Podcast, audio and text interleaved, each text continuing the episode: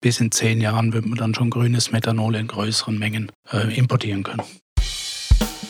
Silent Power, der Podcast für die Energiewende.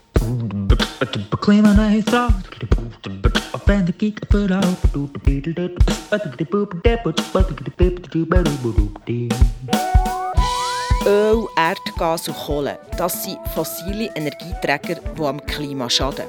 Bis 2050 wird die Schweiz klimaneutral sein, also keine Treibhausgase wie CO2 mehr ausstoßen. Und die fossilen Energieträger darum nicht mehr brauchen.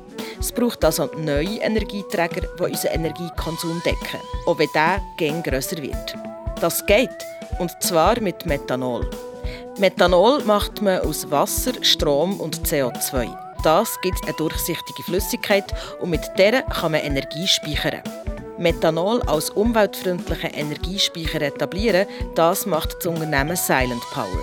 Und was Methanol alles kann, um das geht es hier in diesem Podcast. Über Methanol als vielversprechenden Energiespeicher diskutieren hier der Stefan Kunte. Er ist Chemieingenieur und Entwickler bei Silent Power. Der Medar Meyer, der als Wirtschaftsjournalist kritische Fragen stellt.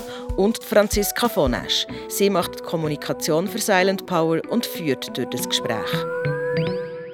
Also wir haben jetzt äh, im Gesamten fünf Episoden aufbereitet. Und während dieser Zeit haben wir uns natürlich auch ganz viele Gedanken gemacht, was sie müsste, was sie könnte und wie unsere ähm, Energiewende würde aussehen, wenn wir dann äh, einfach so könnten handhaben, wie wir wollen. Und unser provokativer Ansatz, den wollen wir hier in Form von einem Bonustrack noch ähm, euch, liebe Hörerinnen und Hörer, ähm, mit, mitgeben, zum Diskutieren auch, zum euch selber auch Gedanken machen. Und wenn ihr da Fragen, Anregungen habt oder so, unbedingt melden. Wir sind froh, wenn wir über ganz vieles können diskutieren und auch euren ähm, Input zu dieser Sache dürfen erfahren. Und auch hier wieder ein Grüß an Stefan Kunte und danke noch, dass du da bist, Midar Meier. Bei diesem Bonustrack ist uns wichtig, dass wir auf jeden Fall die Versorgungssicherheit garantieren können. Bei allem, was wir jetzt hier andenken, das steht an erster Stelle. Und die Ausgangslage bleibt sich gleich wie immer. Oder? Wir haben keine AKW mehr in Zukunft die schalten wir ab, die nehmen wir vom Netz. Wir werden bis 2050 keine fossile Energieträger mehr dürfen brauchen und wir wollen bis 2050 CO2-neutral sein. Was heisst das jetzt in unserer provokativen Lösung? Wir haben zwei Stränge. Auf der einen Seite haben wir den Strom, die elektrische Energie, Stefan. Und da, wie gesagt, nehmen wir die AKW weg. Was kommen wir anstelle von der AKW über? Man kann die AKW im Prinzip ersetzen durch ähm, Methanolkraftwerke, Gas- und Dampfkraftwerke, sehr hoher Wirkungsgrad, 60 Prozent elektrisch.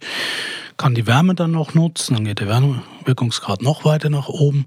Sind relativ große Einheiten und ähm, die kann man irgendwo in der Nähe, wo, wo heute schon die AKWs sind, die ja dann 15 Jahre brauchen, bis sie den, den Platz geräumt haben, ähm, kann man das irgendwo daneben hinstellen und und betreiben.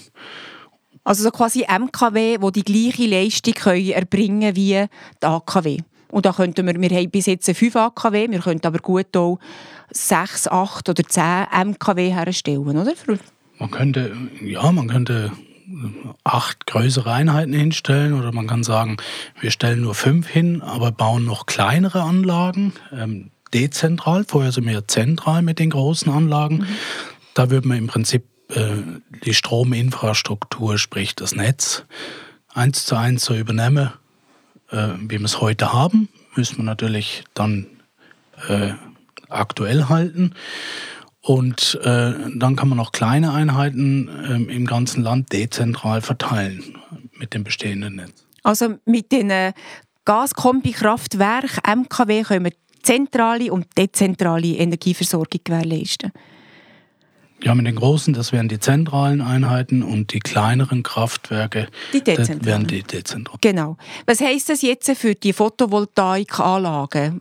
Werden wir jetzt den Ausbau von Photovoltaikanlagen müssen weiter fördern oder können wir gänzlich darauf verzichten? Im Prinzip könnte man darauf verzichten. Man könnte Status quo heute so nutzen Aber äh, ist natürlich jeder frei, ähm, Photovoltaik zu installieren, äh, selber für den Eigenverbrauch. Äh, so wie man einen kleinen Garten hat, hat man eben auch einen, für den Eigenverbrauch vom Strom äh, Solaranlage. Das, das je nach Lust und Laune. Aber angewiesen auf Solarenergie in der Schweiz sind wir dann nicht. Mhm. Und jetzt mit dem mit dem Planen von so MKW oder so und wo bedingt natürlich auch, dass die grossen Turbinen, Gasturbinen verfügbar sind. Wie, wie ist da der, der Horizont? Planen im Jahr kann man jetzt schon anfangen.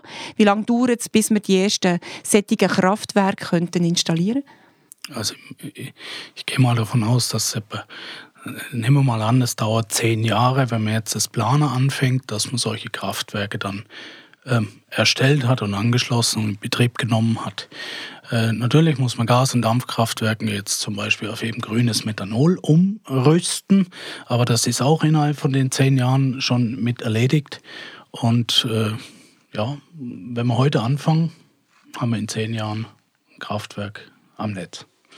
Und jetzt kann es vielleicht sein, dass man mit der Produkt oder dass man schlimmstenfalls sage ich jetzt mal, dass wir bis dann noch kein grünes Methanol haben oder nicht in dieser Menge, wo wir es brauchen, hätten wir auch die Möglichkeit, schwarzes Methanol als Übergangslösung zu nehmen, wo ja, man, man kann es mit schwarzem Methanol betreiben und dann, je mehr Grünes zur Verfügung steht, das dann ähm, praktisch graduell äh, zumischen.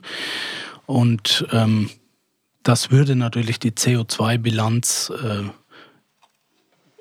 übergangsweise verschlechtern. Ja, das, das hat man ja machen wollen damals mit Erdgaskraftwerken als Übergangslösung. Das wäre bei Methanol, was aus Erdgas hergestellt wird, exakt das Gleiche. Und äh, nachher, wenn man 100% grünes Methanol ist, hat, nutzt, ist man CO2-neutral. Aber das wäre jetzt so das Worst-Case-Szenario, oder? Wenn man, wie man liest und hört, ist man ja wirklich dran, ein grünes Methanol weltweit zu fördern und Syntheseanlagen, entsprechende Grossprojekte stehen und das wird kommen, oder? Aber einfach damit man da so ein Worst-Case-Szenario hätte. Genau, aber wenn wir jetzt sagen, in zehn Jahren wird es ans Netz gehen, bis, bis in zehn Jahren wird man dann schon grünes Methanol in größeren Mengen äh, importieren können. Verlassen wir mal die Schiene mit dem Strom und gehen zu der Energie, also zu Kraftstoff. Dort haben wir ja gesagt, wir gehen weg von den Fossilen. Das heisst, wir können dort auch Methanol nehmen, in Kombination mit... Ja, man kann äh, grünes Methanol nehmen. Äh, man könnte das sofort in Fahrzeugen nutzen. Dann für, für andere, also für Flugverkehr zum Beispiel, braucht es halt grünes Methanol. Kerosin, ja. aber auch das wird, äh, ist man dran, das zu machen. Dann kann man synthetische äh, Kraftstoffe herstellen und man kann auch Wasserstoff nehmen. Ähm, es muss halt immer grüne, alles grün sein. Mhm. Und wenn man jetzt verschiedene Kraftstoffe hat und das sozusagen diversifiziert, das gibt auch eine gewisse Sicherheit, dann ist man nicht so von einem, ja, hat man nicht nur ein Standbein. Also eben, wenn man von der Energie redet, dann kann man diversifizieren, indem man verschiedene Energieträger nimmt. Anstelle von Erdgas, Erdöl, Kohle haben wir Methanol, Wasserstoff, Synfuels. Und das alles grün, oder? Genau. Das bedingt, jetzt haben wir also auf der Stromseite und auf der Energieseite, Kraftstoffseite haben wir Methanol. Das heißt natürlich, dass wir in grossen Mengen werden Methanol müssen importieren. Wir haben in der früheren Episode gehört, dass wir in der Schweiz das in diesem Ausmaß nie und nimmer können selber herstellen. Wir importieren jetzt schon ganz viel importieren, einfach in Form von Rohöl. Also da wird sich nicht so viel ändern. Wir werden in erster Linie einfach neue Vertragspartner haben. Ja, wir, wir haben dann neue Vertragspartner in, in anderen Ländern als heute. Auch dort können wir uns aussuchen, mit wem wir dann geschäften. Ähm, natürlich ist eine Preisfrage, aber wir sind nicht mehr, nicht mehr von äh, den, den Fossilen abhängig. Ähm, und wir wissen ja, dass gerade in dem Bereich von Fossilen, auch dort finden immer wieder Kriege statt, ums Erdöl, um, um die Rohstoffe. Und äh, das könnte natürlich die Lage auch dort verbessern.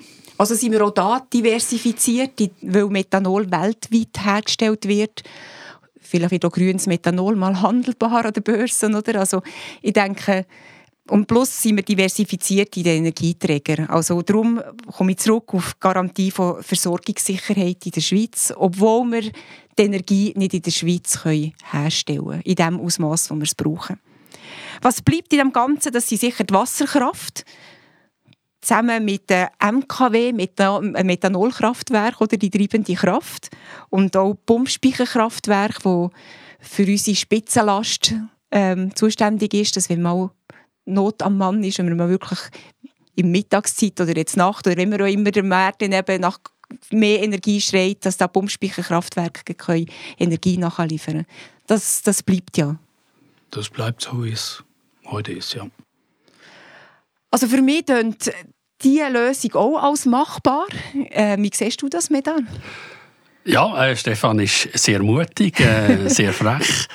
Äh, ich glaube, in der Energiefrage, in der Energiezukunftsfrage lohnt es sich immer wirklich äh, äh, in, äh, in, in Helikopter steigen und äh, nicht nur die Schweiz von oben anzuschauen, sondern möglichst einen grossen Ausschnitt von der ganzen Welt zu haben. Äh, also Offenheit, für das plädiere ich total. Äh, Menschen sind immer wieder in der Lage, grosse Leistungen zu erbringen äh, wenn sich äh, Not und Problem äh, abzeichnet haben, wie heute. Wichtig ist einfach, dass man nicht Tunnelblicks entwickelt, sei das eben jetzt auf die Photovoltaik oder auf, äh, auf, äh, auf, auf die Ablehnung total von AKWs beispielsweise, sondern man muss offen sein. Das Staat soll Ziel setzen, Leitplanken setzen und innerhalb von dem Raum soll sich die Wirtschaft, soll, sollen sich die Menschen können frei entfalten und eben innovativ sein. Und dann, glaube ich, äh, kommen wir auf ein Energiesystem, 2040, 2050, 2060, wo sich mit dem heutigen nur noch ganz, ganz äh, äh, schwach äh, vergleichen lässt. Und mit der Freiheit, wo man auch da muss praktisch ins Spiel bringen, können wir tatsächlich auf ein Energiesystem, mit dem man sicher auch in Zukunft sich ähm, kann zeigen lassen, respektive wo man kann leben und wenn es heisst, grüne Energie macht uns reicher, dann glaube ich den Spruch selber so nicht, überhaupt nicht. Aber ich würde sagen, wenn man eine Freiheit hat, dann äh, bleibt man reich und kann noch reicher werden. Ja, also ich denke, eine Offenheit für alles, für neue Technologien, eine Offenheit auch für ähm, andere Lösungen und für andere Vorschläge. Ich denke, das ist, das ist zentral, oder? Weil nur gemeinsam schaffen wir das. Das ist ja nicht nur ein schweizweites Problem, sondern wirklich ein weltweites Problem. Und da müssen zwingend alle im gleichen Strick reissen.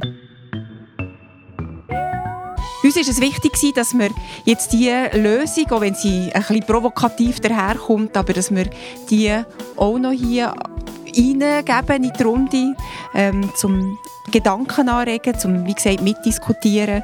Wenn ihr das wollt, dann noch so gerne. Ihr findet auf der Webseite silent-power.com alle unsere Episoden zum Thema Energiewende, Energiestrategie. Ihr könnt dort unsere Episoden auch ähm, jederzeit kommentieren. Wir freuen uns wirklich auf euer Feedback. Dann äh, möchte ich Danke sagen, Stefan Medar, und das Danke raus zu unseren Zuhörerinnen und Zuhörern fürs Interesse. Vielen Dank, viel Spass gemacht. Wiederhören.